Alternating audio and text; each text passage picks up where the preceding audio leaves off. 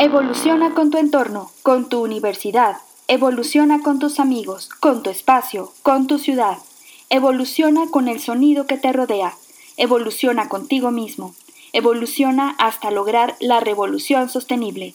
Una coproducción de la Dirección de Radio y Televisión y la Agenda Ambiental de la Universidad Autónoma de San Luis Potosí.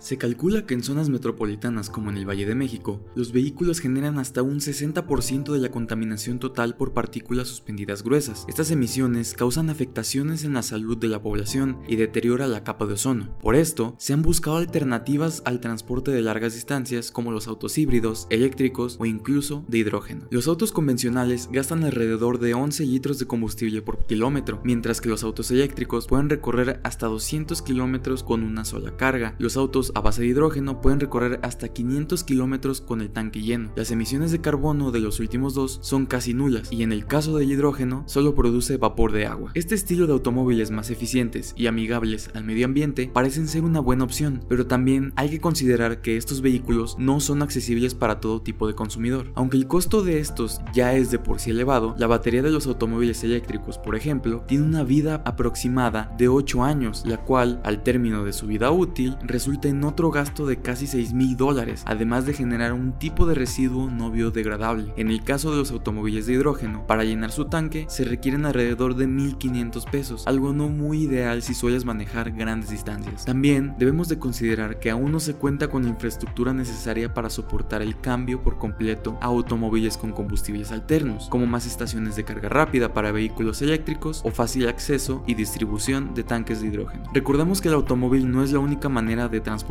el uso de la bicicleta y transportes colectivos también ayuda a reducir las emisiones de carbono y a mantenerte saludable. Ayuda al ambiente, únete al cambio.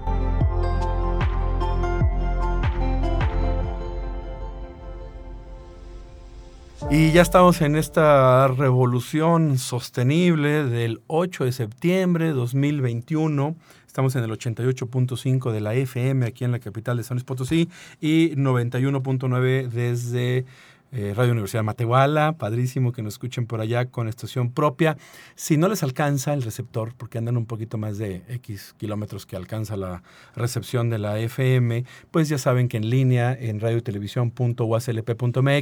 me escuchan de manera directa todas las frecuencias de Radio Universidad. Le ponen ahí en clic, ahí un simbolito de play que ya conocemos todos y nos van a escuchar este, mm, eh, en tiempo real, pero tenemos los podcasts en Spotify, le ponen Revolución Sostenible en Spotify.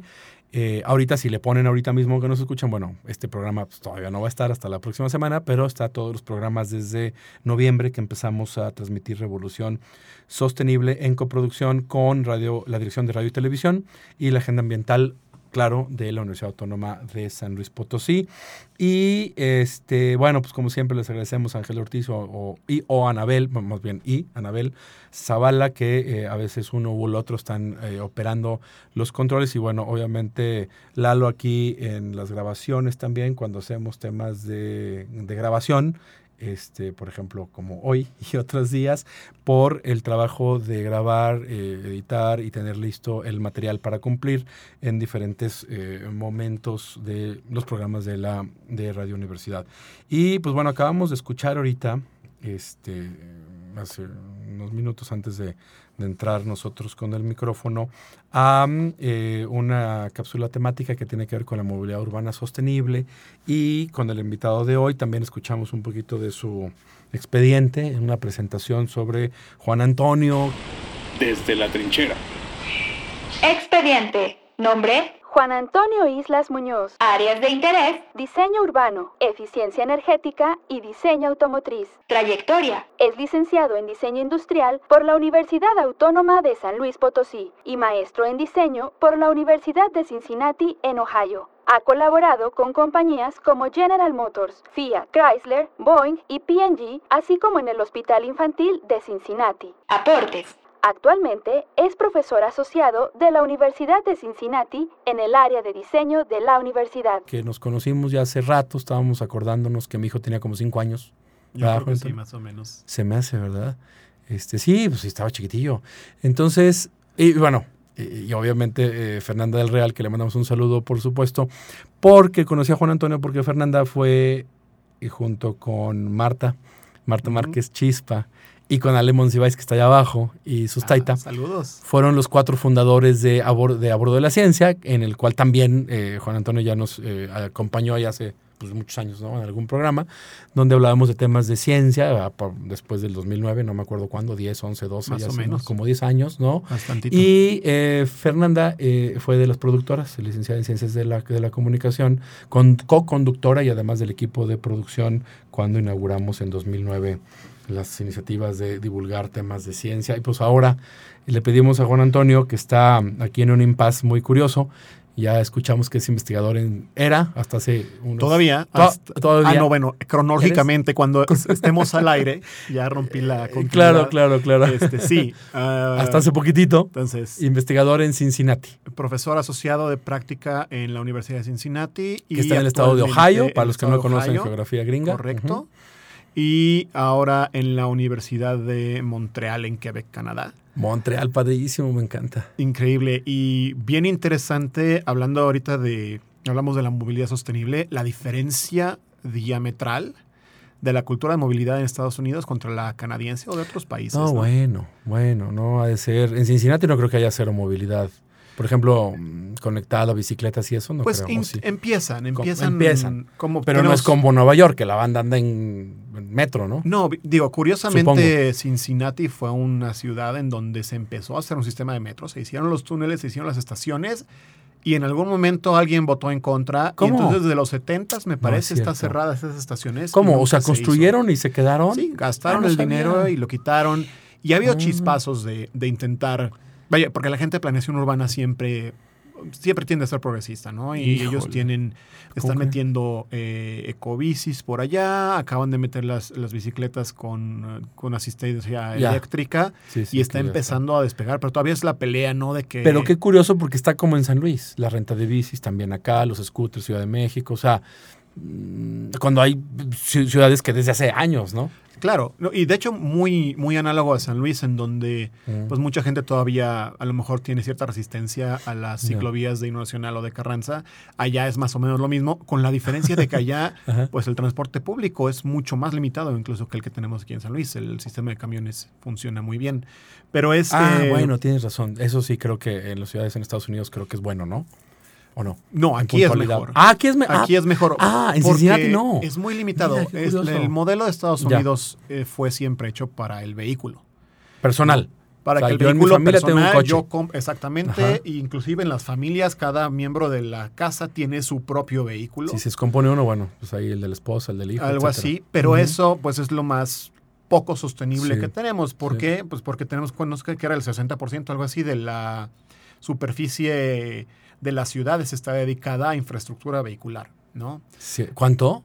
Más o menos me parece que el 60%. Sí, seguro, seguro. Eh, tengo que ver ese, ese dato, pero cerca, también, cerca estado, ¿no? Pero el código para diseñar las ciudades en Estados Unidos siempre fue acerca de, de los vehículos. Y entonces es lo interesante cuando vemos ciudades con un poquito más de avanzada eh, Montreal muchas, mismo. Montreal mismo, inclusive en, México, ¿no? Que es a lo mejor desordenado, pero que soportan diferentes tipos de movilidad, ah. en donde se empiezan a recuperar los espacios públicos para otro tipo de actividades, ¿no? E inclusive empiezan a verse esos carriles para, eh, para bicicletas, que los llamamos hoy carriles para bicicletas, pero en realidad eh, pues un carril con un ancho específico que podría guardar también mucho tipo de otros eh, mm. vehículos diferentes. Monopatín, etcétera. Exactamente, que ahorita precisamente platicando con María Fernanda Ramírez, eh, que olvido la organización en la que trabaja en Colombia, en Bogotá, en donde ya están tratando de definir las regulaciones para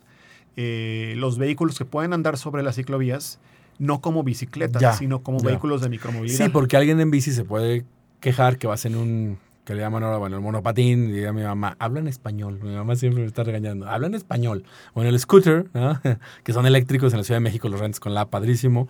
Y este y en varios lados y dice, no, espérate, que onda, vas a 25 por hora y pues yo voy en bici pedaleándole, no, no, es lo mismo. Y luego hay gente que se queja porque hay un vehículo con un motor, aunque sea eléctrico, tienes que regularlo, tienes que estar en un código, en un reglamento, ¿no? Exactamente, y por el momento las regulaciones se basan a, cierto peso y cierta velocidad que pueden alcanzar los Ah, velocidad tiene sentido, claro, eh, Entonces, pero sí hay como diferentes categorías, porque ya, digamos, la manera de medir estas cosas es es difícil porque se tiene desde las patinetas eléctricas, que ya las existen también. Los hovers que le aman también. Exacto, de una sola rueda.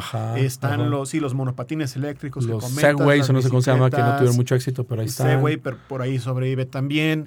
Y pues empiezan a ver... Eh, pues cuestiones donde todos estos dependen de alguna manera del balance del usuario. Imagínate que llego con mi avalancha Apache, ¿no? ¿Te acuerdas de las avalanchas Apaches, Lalo? No, padrísimo, ¿no? Digo, pensando en, en que puede ser un riesgo. Yo, lo digo en chiste, pero no la avalancha quizá esa que usábamos cuando yo era niño, pero un, ya incluso yo intenté buscarlas en línea para comprar una retro, pero no encontré. Pero, pero si hay estos carritos o avalanchas que les llamábamos bajitos, vamos a pensar con motorcito muy suave y todo, pero imagínate por la altura el riesgo de que te caiga un pelado en bicicleta desde arriba y tú a nivel de piso.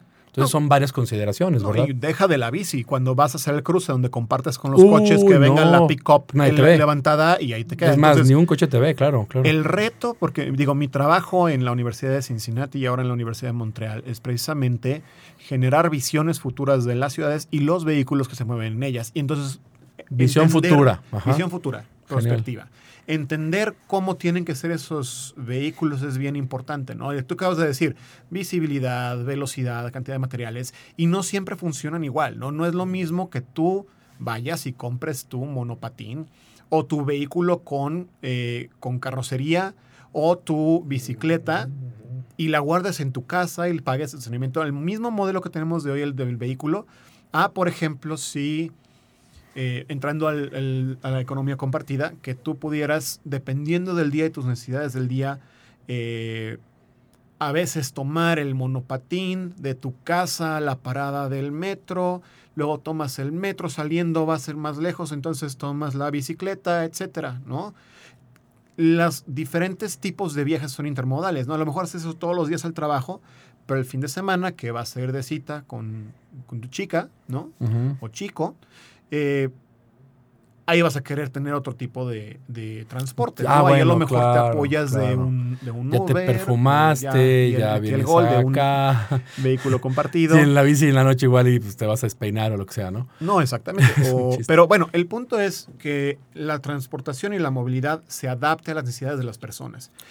Y que la construcción de esos vehículos, además de ser segura, que respete todo lo que ya dijimos, también sea acorde a la cantidad de o el peso de los pasajeros que va a mover.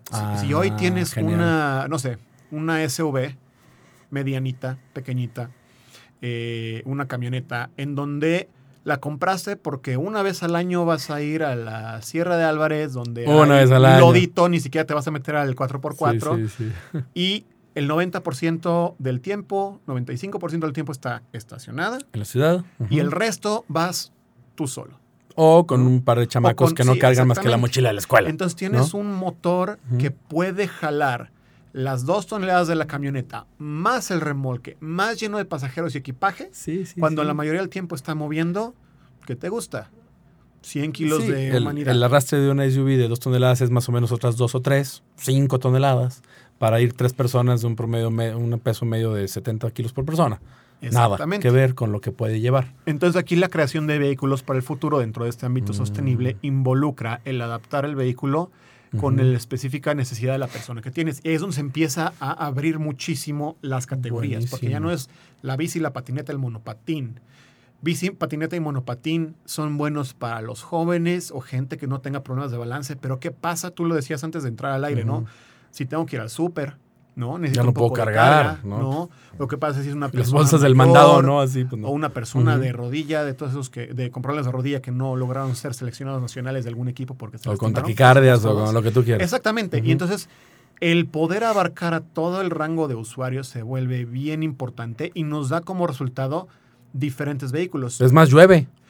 Y aquí en México. Ya llueve, pues ya no te subes a la bici ni modo. Llueve y es invierno, pero igual allá en Montreal tienen seis meses de frío, llegan inviernos de sí, claro, porque ya se tapan, pero cuando llueve sí está cañón, ¿no? No, sí, sí. El frío, con nieve, ¿verdad? En Montreal va la banda en bicicleta con nieve. Exactamente. Pero no todos pueden hacerlo de manera tan sencilla. Entonces, la idea es, si queremos, volviendo al tema de cómo las ciudades fueron diseñadas para tener al automóvil como medio principal de transporte y queremos empezar a recuperar parte de ese gran porcentaje de espacio urbano que se utiliza para estacionamientos y vías, etcétera, la mejor manera es generar nuevos vehículos mucho más eficientes energéticamente sostenibles que se adapten a las posibilidades y las necesidades de todos los usuarios. Me, gustó el concepto que dijiste hace un par de, de minutos. Economía compartida, dijiste. Explícanos un poco más de eso. Sí, eh, el modelo actual de donde se compra un vehículo para moverse eh, de propiedad personal, en donde luego uno compra refacciones y lo mantiene hasta que lo quiera vender, ¿no? Ese es donde vivimos hoy. La economía compartida es un poco lo que hacen las aplicaciones de, eh, pues de, de rides, donde tú puedes pedirle, no es tu coche, eh, pero hay alguien que te está otorgando el servicio. O bien las ecobicis, donde tú estés eh, una, con una suscripción o por kilómetro, tú pagas por el uso de esa bicicleta que luego vas a dejar en alguna estación o en algún espacio para que alguien pueda después tomarla y volverla a utilizar. En realidad tú no posees... Rentas, ¿no? Exactamente. Hay coches en renta. Yo los vi en, Frankfurt, en, Colonia, por lo menos en Europa, carritos muy padres para dos o cuatro personas y, con la aplicación, ¿no? Exactamente. Lo listo para, para el súper, ah, bueno, pues agarras uno a dos cuadras de la, de la casa y lo regresas en, la colonia y cargas el súper. Correcto. Y ya las generaciones nuevas están más, digamos, aceptan eso porque ya no necesariamente una de dos, no, no, no es tan fácil tener un coche, ¿no? Hay muchísimos gastos de combustible, de mantenimiento, de seguro, etcétera, ¿no? Eh, que se vuelven un dolor de cabeza. Y como pues no es como que los sueldos sigan subiendo para que uno siga endeudándose, no, pues las generaciones nuevas están mucho más abiertas a hacer lo que sea para Y más abiertas a la tecnología, porque para yo rentar un coche de manera ahorita necesito el coche, pues no puedes hacerlo si no es con una app. Exacto. Necesitas la tecnología, tu tarjeta de crédito, con la confianza, yo conozco gente incluso de cuarenta y tantos, que todavía no quiere comprar en línea. Es que no me vayan a robar mis datos de tarjeta de crédito desde mi celular. Ya casi no, pero todavía hay. Ya los chavos ya en eso ya, ya no piensan en eso. Ya aceptaron yo, yo lo acepté hace años, pero aceptaron y ya haces. Y eso es una cosa bien interesante. Porque no vas a ir a una agencia de renta de coches a rentar un coche por una hora. Eso no se puede. Es, una hora en que traen el coche, ¿no? Además, ¿no? Más que nada. Pero sí, básicamente es eso y, bueno, desválido la preocupación que puede tener la gente con sus datos y todo. Pero ya También, se sí estamos en, un mundo donde es difícil vivir sin eso, ¿no? Fíjense, yo en el 97 me fui con mi esposa a estudiar a Canadá eh, la maestría. Y era cuando las apps, en banco que tengo aquí en San Luis, o que es usado desde entonces y allá, había, no apps porque no había celulares de este tipo, pero sí página web. Y yo hice mi primera compra en línea en el 97. 97, estamos en 2021, ¿no? Y créanme, no he tenido un solo robo. No me ha pasado nada. Una vez hubo una cosa, ya sabes, un cargo raro, lo reporté de cualquier cantidad, no fue un robo, fue un tema extraño, se solucionó en 24 horas y no pasó nada. Uno desde el 97. Sí, y cada vez la tecnología viene estando más integrada. También tuve la oportunidad de ir a China en 2018, a Shanghai. Y allí la, movilidad intermodal es, es enorme. Ah, ¿no? Hay, hay, un. De todo. Digo, toda la ciudad es nueva, ¿no? Tiene 15 años de que sea catalizado y ha crecido muchísimo, pero por ejemplo, las banquetas son bastante más anchas que las nuestras. Mm. ¿Por qué? Porque ahí se van a estacionar monopatines. Ya. O sea, la eh, gente camina, pero además tienes el monopatín estacionado. Etcétera. Y la mayor parte de esas no pertenecen a nadie, son, son de compartido, ¿no? Y ellos ya tienen su aplicación, el teléfono, en donde con eso van, la sacan, las usan, regresan, entran al cartón, comprarse su café, lo pagan con el mismo teléfono y ya toda su vida está conectada, ¿no? Entonces, como que de alguna manera vamos hacia allá, no sé a qué tanta profundidad, pero sí, el uno de los grandes retos de la movilidad intermodal tiene que ver con precisamente que no tengas que estar rentando o sacando tu nuevo vehículo del, viaje con la economía compartida en apps independientes. Uno de los grandes retos va a ser integrar todo un viaje para que a pesar de que, ya sea, o que una compañía u organización maneje todo desde monopatín, bicicleta, eh, vehículo, de autobús, etcétera, o que los pueda conectar de manera en la que no tengamos que tener, eh, pues, no, no, no se atore la rutina, ¿no?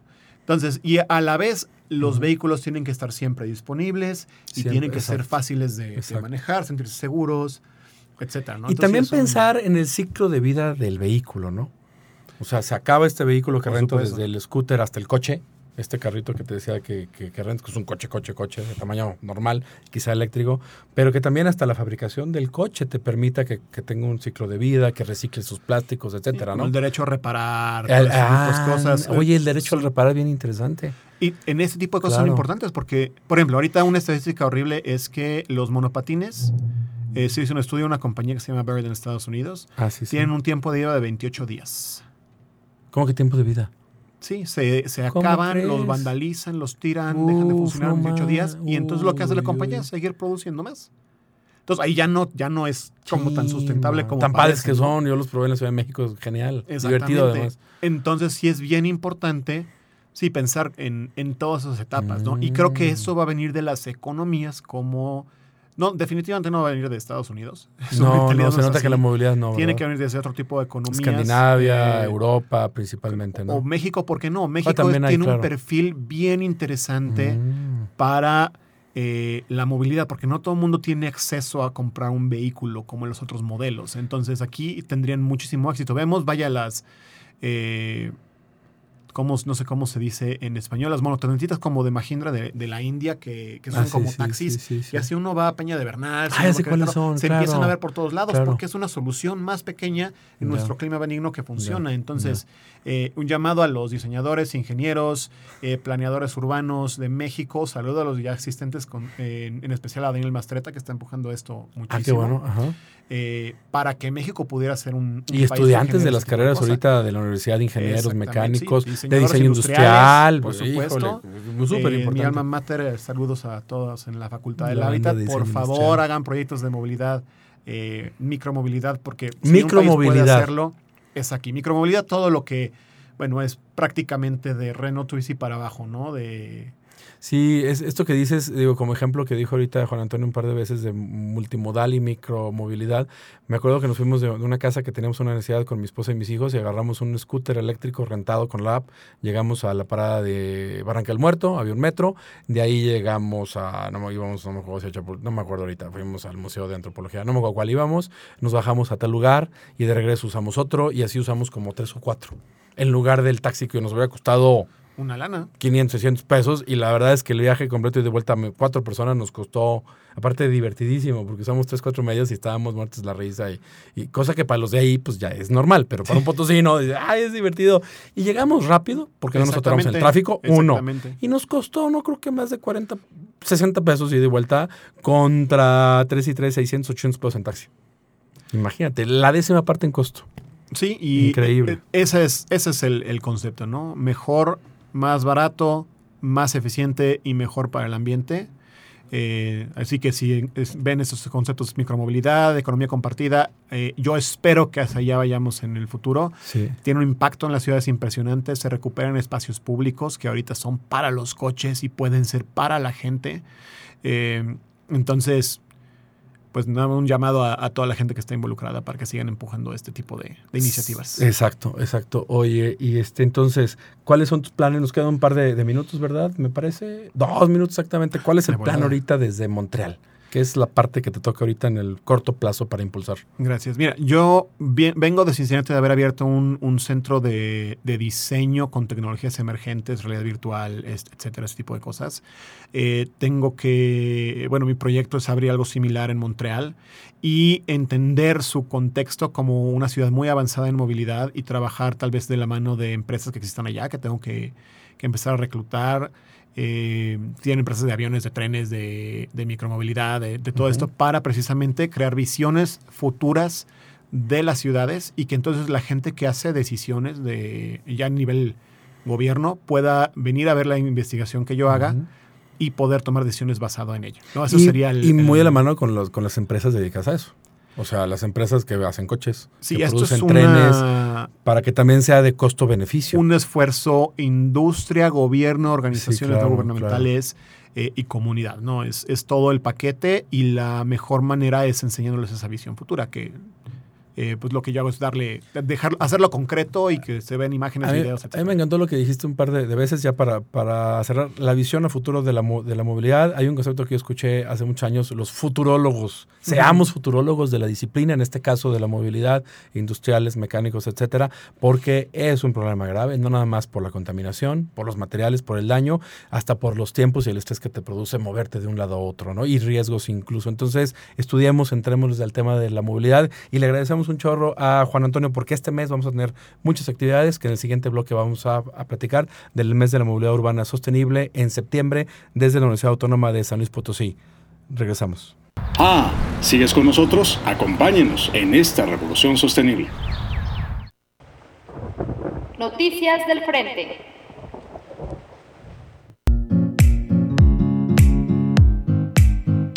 Con la revolución sostenible aquí desde el cuartel de Radio Universidad. Agradecemos a Marcos Algara y a Antonio Islas por la entrevista.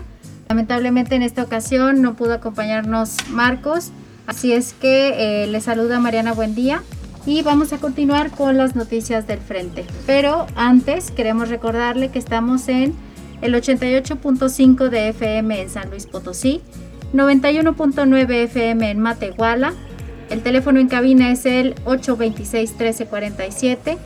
También pueden escribirnos WhatsApps al 4403 7782 y nuestras redes sociales Facebook, Agenda Ambiental de la UASLP, Twitter, YouTube, TikTok y bueno, nuestra página web ambiental.uaslp.mx. Y por supuesto también estamos en Spotify para que puedas volver a escuchar este programa o algún otro de los que ya hemos transmitido. Y eh, bueno, pues para continuar con esto de las noticias, como lo comentaba Marcos en la entrevista con Antonio Islas, pues estamos en septiembre, mes de la movilidad urbana sostenible, y pues queremos platicarles sobre estas actividades que vamos a tener eh, el, próximo jueves 9 de septiembre vamos a tener una conferencia sobre movilidad y urbanismo con enfoque de género. Este jueves va a ser a cargo de Ivonne Aguayo, Josué Rodríguez, Marcela López y Claudio Aldrete. Esta conferencia será a través de Zoom de las 18 a las 19 horas. Y bueno, para continuar con este tema de la movilidad urbana sostenible, pues nos gustaría comentarles que eh, no solamente tenemos esta actividad que les acabo de comentar, sino que en la página de la Agenda Ambiental ustedes podrán encontrar todas las actividades que tenemos programadas a lo largo del mes. Vamos a tener una rodada el próximo 25 de septiembre.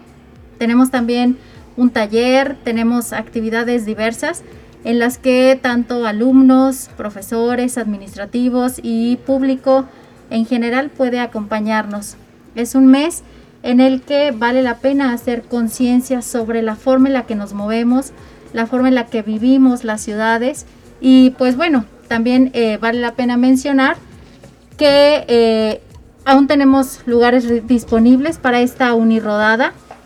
Si ustedes se quieren inscribir, es solo cuestión de que entren a la página de Agenda Ambiental y eh, eligen la actividad de su interés, se registran. Esta actividad en específico tiene un costo de recuperación de 100 pesos, con lo que vamos a cubrir pues eh, la renta de la ambulancia y un refrigerio que les vamos a ofrecer. Esta actividad es de las 7 y media de la mañana a las 11 horas. No se olviden, salimos de la caja del agua y vamos a llegar hasta la cañada del lobo. Eh, allá, ya estando en la, en la cañada del lobo, pues va a haber una pequeña plática sobre servicios ambientales que pues vale la pena, ¿no? Disfrutarla, convivir, pasar un rato ameno, claro, con las debidas este, medidas sanitarias, pero eh, pues tratando de retomar ese tipo de actividades al aire libre. Eh, también nos gustaría comentarles que en Campus Río Verde también se une al mes de la movilidad organizando su propia unirodada. Ellos tendrán una ruta a Charco Azul, a la explanada de la Unidad Académica Multidisciplinaria Zona Media Y pues si alguien está interesado en esta ruta puede comunicarse directamente con eh, Florencio, que es el, el, encargado de coordinarla, al correo florencio.reyes.uaslp.mx.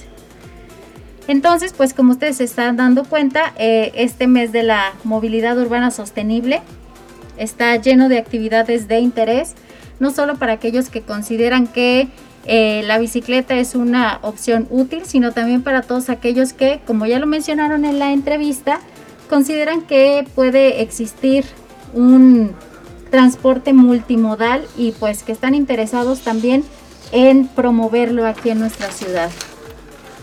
Entre otras cosas, pues también queremos comentarles que esta semana lanzamos oficialmente la convocatoria para participar en el concurso Gemas de la Unisostenibilidad. Esta actividad se trata de pensar en los 14 millones de futuros posibles para poder lograr una universidad sostenible. Lo que queremos hacer con esta actividad es que tanto alumnos, profesores, administrativos, toda la comunidad universitaria lleve a cabo actividades que estén relacionadas con alguno de los 17 objetivos para el desarrollo sostenible. Eh, en un momentito más les, les, platico un poco sobre la dinámica. Eh, el tiempo que va a estar abierto este concurso pues va a ser todo el año. Empezamos ahorita en septiembre para terminar en junio y pues la idea es que se inscriban, participen, colecten las 17 gemas y al final puedan participar en una rifa. Vamos a rifar tres bicicletas, 20 vales que pueden canjear en Unimanía o en la Unilibrería. Estos vales con valor de mil pesos cada uno.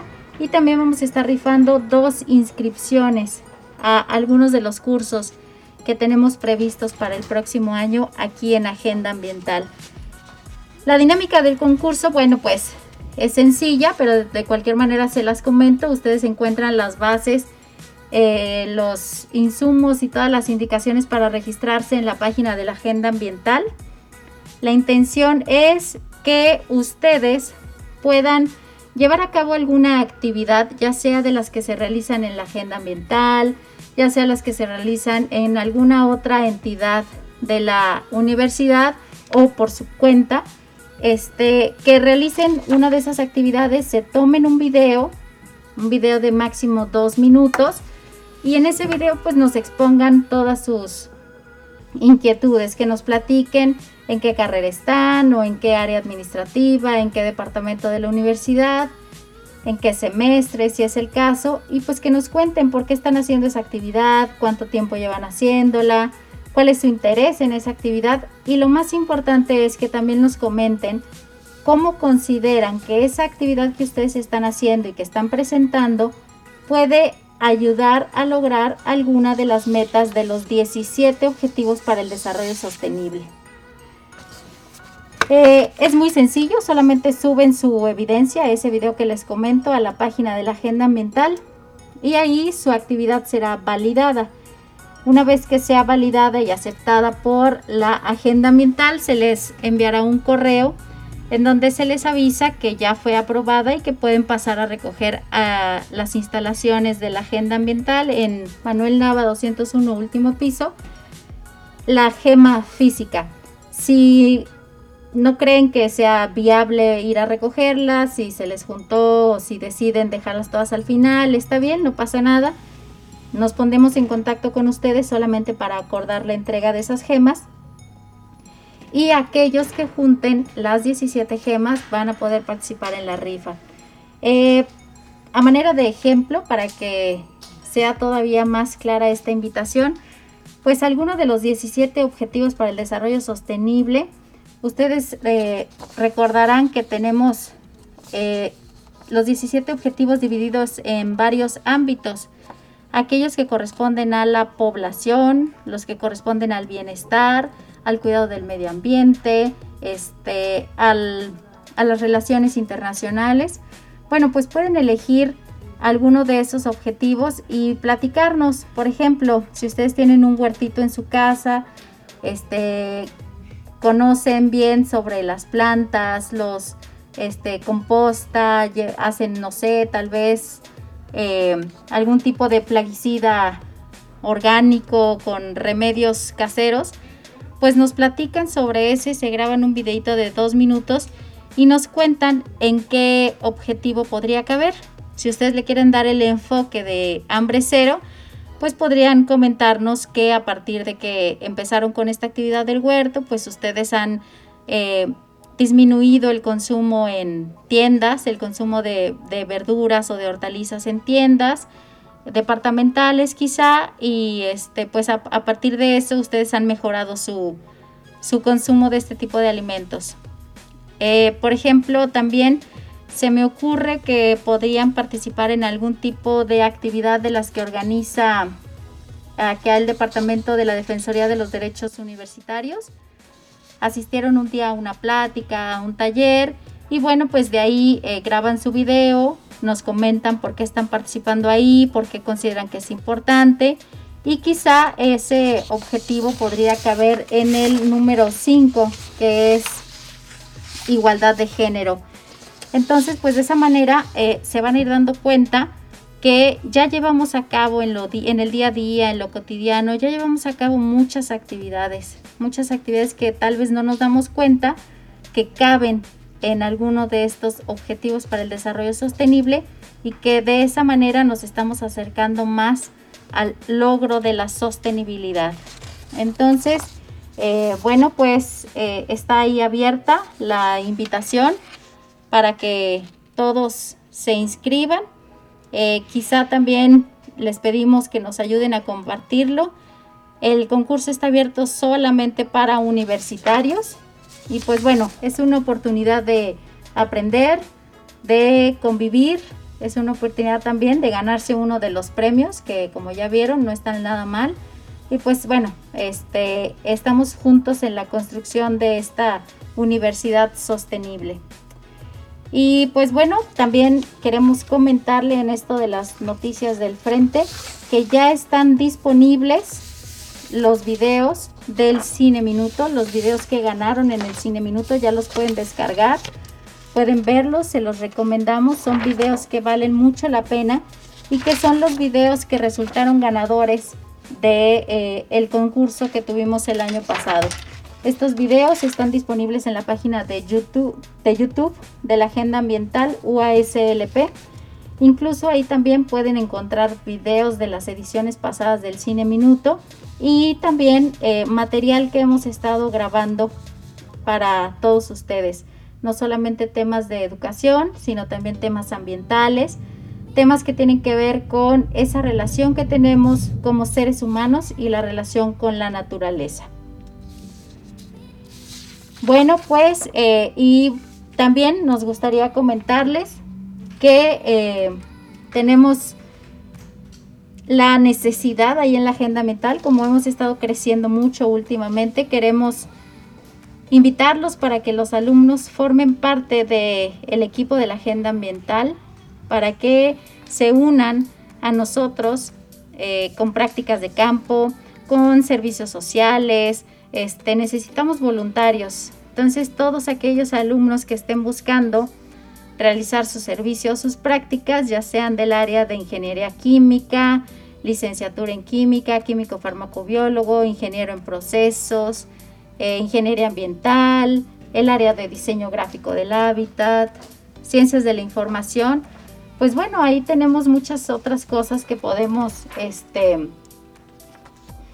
muchas otras cosas que podemos eh, llevar a cabo ahí en la agenda ambiental. Tenemos varios ejes. El eje que se dedica al manejo de sustancias reguladas.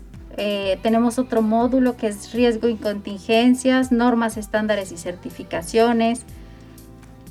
Todas esas actividades pues requieren de mucho trabajo y pues eh, el sistema de gestión de la agenda ambiental necesita el impulso, la fuerza, el entusiasmo que le pueden dar los alumnos de servicio social.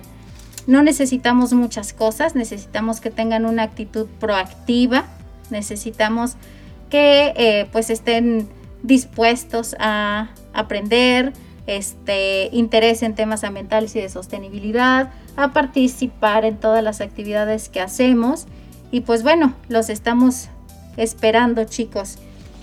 Y eh, también tenemos otro anuncio para compartir con ustedes y es que el próximo 24 de septiembre inicia el taller de, de promotores ambientales juveniles. Este taller de promotores ambientales juveniles es una propuesta que ya teníamos varios años que no habíamos podido llevar a cabo, pero que eh, por ahí del año 2012, 2014 todavía, tuvimos excelentes resultados. De hecho, eh, los promotores ambientales de Río Verde, pues se han puesto las pilas, llevan mucho trabajo avanzado y quieren seguir. Entonces, eh, eso fue lo que nos motivó a promover nuevamente el taller de promotores ambientales juveniles. Está abierto a todos los alumnos de la universidad, no importa la carrera, no importa el semestre. Lo que queremos es pues que tengan una actitud proactiva, que tengan muchas ganas de aprender y que estén interesados en eh, temas ambientales y de sostenibilidad. Los esperamos para que se inscriban en el taller de promotores ambientales juveniles. Lo único que tienen que hacer es ir a la página de Agenda Ambiental, es ambiental.uaslp.mx y ahí en la parte central del lado izquierdo de la página pueden ubicar la imagen que corresponde a el tema de promotores ambientales, dan clic ahí y si es la primera vez que quieren registrarse a una actividad de la agenda ambiental, van a tener que hacer primero un registro para pertenecer a la comunidad de la agenda ambiental. Eh, les pedimos que lo llenen y una vez que validan el correo que ustedes nos proporcionan, ya van a poder regresar y entrar, pero a mi portal. este apartado es, es especial solo para todos aquellos que ya se registraron y que forman parte de la comunidad Agenda Ambiental, porque aquí en mi portal es en donde les va a aparecer las actividades que están vigentes. Una vez ahí dentro, pues ya van a poder buscar la actividad de su interés y pues se registran, se registran para participar en ella.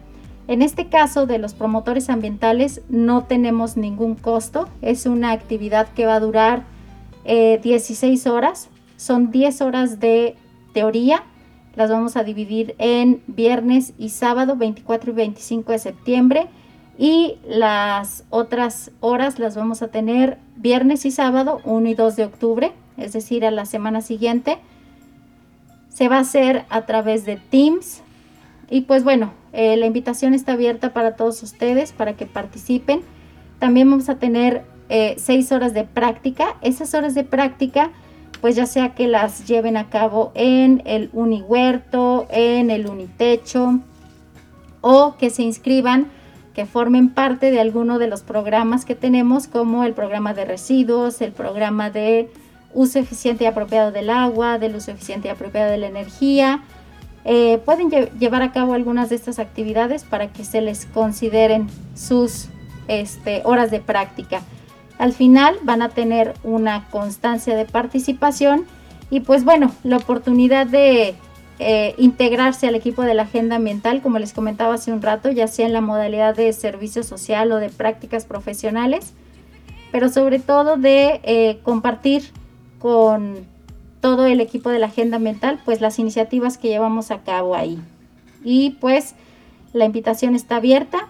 Esto que les acabo de comentar sobre el registro aplica para todas las actividades de la agenda, no solo para los promotores, sino también eh, se sigue el mismo proceso para inscribirse al concurso de las gemas o para registrarse en la unirodada. Eh, recuerden que hay muchos eventos que sí requieren de, esta, de este registro previo, precisamente porque ahora tenemos la limitación de, del cupo eh, por las medidas sanitarias que nos exigen tener un cierto cupo limitado y seguir todas las condiciones este, de seguridad para todos, pues sí les pedimos que se registren de tal manera que nosotros podamos este, asegurar una buena logística y asegurar también pues el buen desarrollo de la actividad. ¿Qué más tenemos para ustedes? Pues compartirles que eh, desde hace un año y medio la Agenda Ambiental tiene una revista de educación ambiental. Esta revista se llama Jandiecua y es una revista que pretende eh, ampliar el campo de la educación ambiental. Es una revista que está eh, registrada, tiene ISNN y pues la verdad es que es una buena oportunidad. Lo que buscamos ahí es compartir dar a conocer resultados de investigaciones, pero también tenemos un espacio en el que ustedes pueden expresarse de otra forma, compartir sus emociones, sus sentimientos, lo que generen ustedes eh, la naturaleza. Tenemos un espacio para recibir eh, poemas, alegorías. Tenemos también un espacio para publicar eh, relatos frescos este espacio está dedicado a pues conocer algunos textos que recién han salido, conocer de qué se tratan, saber en dónde se encuentran y pues cuál es la utilidad que podemos obtener de ellos. Tenemos también eh, otra sección en donde podemos publicar avisos, anuncios de eventos próximos que pues a la comunidad y a todos los interesados en temas de educación ambiental pues les interesa saber. También el tema de la revista lo encuentran en Facebook, así como eh, Jandiecua, revista de educación ambiental. Y pues eh, esperamos que se animen a publicar en esta revista. Eh, la evaluación que se hace es a doble ciego. Seguimos todos los estándares que nos piden de calidad, porque pues la intención es que esta revista en algún momento en el corto plazo, pues puede entrar a los índices de CONACID o algún otro índice que nos asegure eh, el acceso a muchos, a muchos lectores. Y bueno, pues también tenemos eh, eh, esta parte de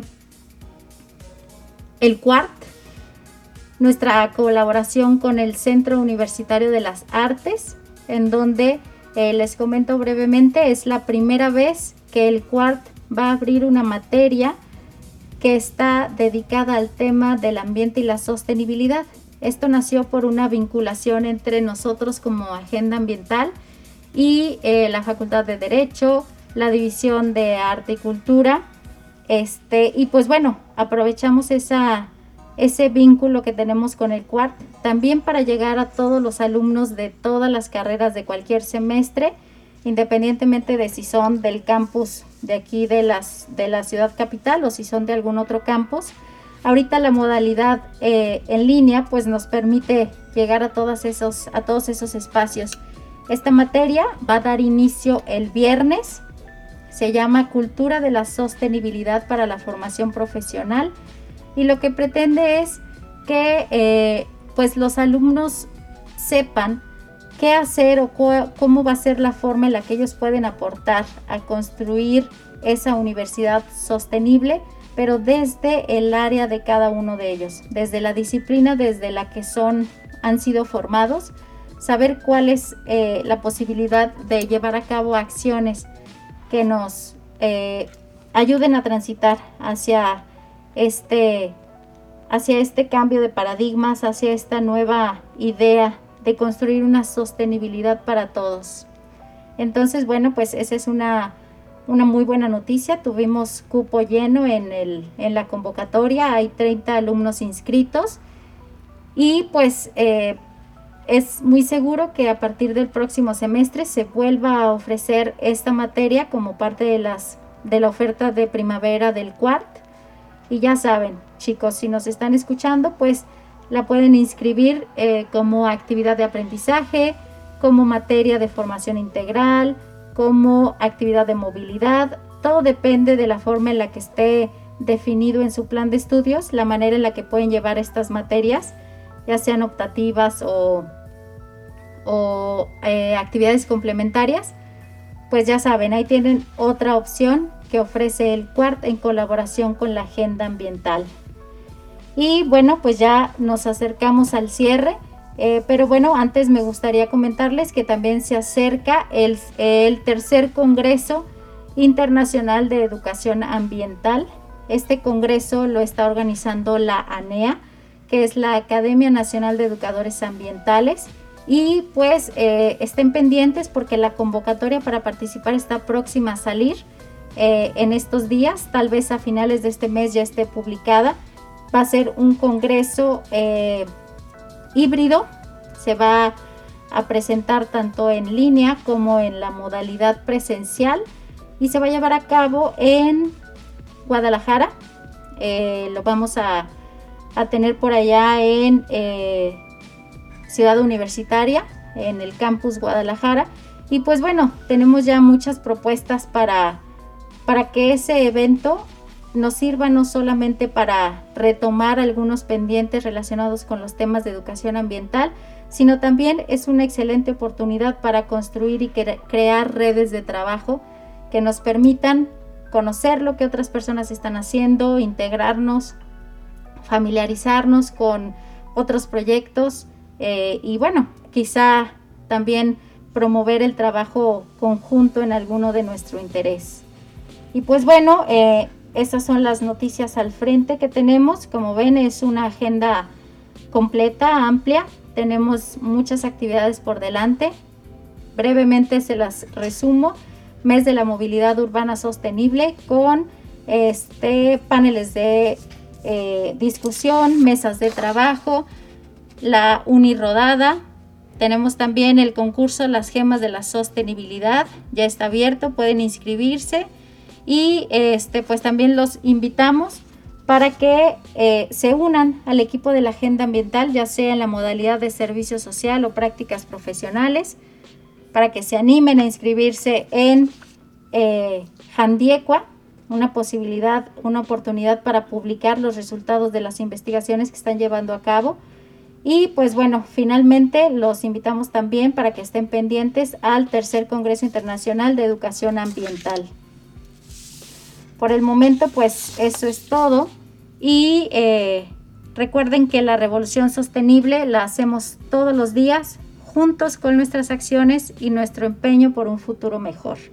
Muchas gracias por su atención, por habernos acompañado esta mañana y nos vemos la próxima. Hasta luego.